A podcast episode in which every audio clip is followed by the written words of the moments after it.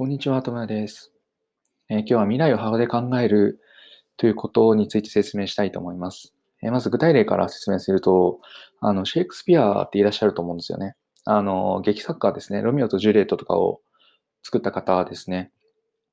で彼が面白いのが、その若い時から老後についてすごい考えていたらしいんですよ。あの、まだ自分が売れてなくて苦しい時からですね。ちょっと未来について考えすぎだろうっていう感じではあるんですけど、まあ、そこまで考えていて、で名声を勝ち取った後の幸せだったりとか、不幸を、え送った人たちについても調べてたらしいんですね。その名声を得るからといって幸せになれるわけではないじゃないですか。なので、どっち、どうなってるんだろうっていう幸せな人と不幸な人をちゃんと比較したらしいんですよ。で、それを比較した結果、あ自分が幸せになるにはこういうことをしておけばいいんだなっていうことが思いついて、でそれを実践したらしいんですね。例えば、その故郷に自分の土地を買っておくとか、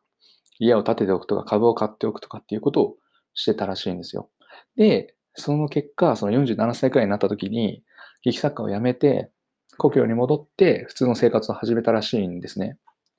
でこれがすごいなーっていうふうに思うのが、多分シェイクスピアは未来を幅で考えていたからこそ、こういう柔軟な選択肢が取れたんじゃないかなと思ってるんですよ。で、未来を幅で考えるっていうのを言い換えると、ブックエンディングっていう考え方になるんですね。でブックエンディングっていうのも、あの以前ブログでも説明をしたんですけど、その未来には幅があるよねっていう考え方です。もう、その言葉通り。で、幅っていうのはどういうことかっていうと、例えば、あの、じゃあ、今年、そうですね、年末年始にクレヨンしんちゃんの映画が始まりますってなった時に、例えばですよ、えっと、売り上げはいくらでしょうっていう、えー、質問されたとするじゃないですか。ってなった時に、まず、他の映画の平均が気になると思うんですよ。えっと、前年度の平均はいくらですか？とか。で、それが、まず、じゃあ、800万ですとか、じゃあ1000万だとしましょう、平均が。平均が1000万円ですってなって、じゃあ最大の売り上げって何なんですか？どういう、どの映画でしたか？で、最大がじゃあ2000万でした。で、じゃ最低はいくらでしたか？って聞いて、じゃあ500万でしたっていう話をしたとするじゃないですか。そうすると最大が2000万、平均が1000万、で、えー、最低が500万ってなった時に、その話を聞いてから、じゃあ今年、年末のクレヨンしんちゃんの映画はいくらになるでしょうかって聞かれると、すごい正確に判断できるんですよね。なんでかっていうと、幅を、幅があるんで、幅の中で、えー、えー、なんだろう、予測できるわけじゃないですか。なんで正確な判断がしやすいんですよ。最大が2000万で2000万の時の映画はこういう傾向があるなとか、最低の傾向、最低の映画の傾向はこうだなとか、今の時期はどうかなとかっていうふうに考えることができますよね。しかも未来に幅を持たせると、どっちの準備もできるんですよ。売上が上がって、あの最大であれば、その最大に合わせた戦略を練ればいいですし、え、最低であれば最低の戦略を練ればいいんですよね。つまりどっちも練ることができるんですよ。だからこそ物件リングっていう未来を幅で考えるのがすごい大事だよねっていう話なんですね。で、多分今の説明をやっているのがシェイクスピアで、多分シェイクスピアさんであれば、彼であれば、47で劇作をやめるっていうのは多分止められたはずなんですよ。まあ、有名な人ですし、まだまだ現役として頑張ってほしいっていう気持ちは多分あったと思うんですけど、でもそれを無視して田舎に帰っているわけですね。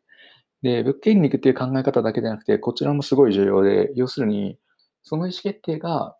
自分の人生を大きく変えるんであれば、それは本人が決めるべきだと思うんですよ。ただ、だとしても、まあ、迷いはあるんで、そこでその他人の期待だったりとか批判に流されちゃう人も結構いると思うんですけど、そうではなくって自分で幅を作ってこ、こういう選択肢はあると。なんだけど、自分を幸せにする道を選ぶんだっていうふうに決めること。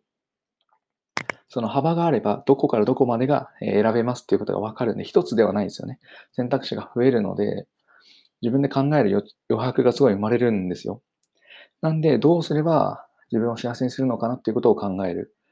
要するに、その自分の判断基準をしっかり持つべきだなと思うんですね。未来を幅で考えるっていうのは、そのブックエンディングっていう、その両端、比較できるような幅を作ることでもあり、えー、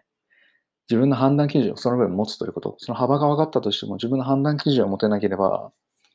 何の批判であったりとか、期待に負けてしまうということもあると思うので、大事なのは、まあ、周囲の意見を無視する。ありのままで自分のやるべきことをやっていこうというような考え方も大事になるんだなと思うので、まあ、シェイクスピアみたいな生き方ができれば、それはそれで楽しいのかなと思うんで、僕も未来を幅で考えつつ、自分の人生をより良くできればなぁと思っています。なので皆さんもぜひ未来を幅で考えつつ、いい選択をしていってもらえればなと思います。以上です。ありがとうございました。ではまた。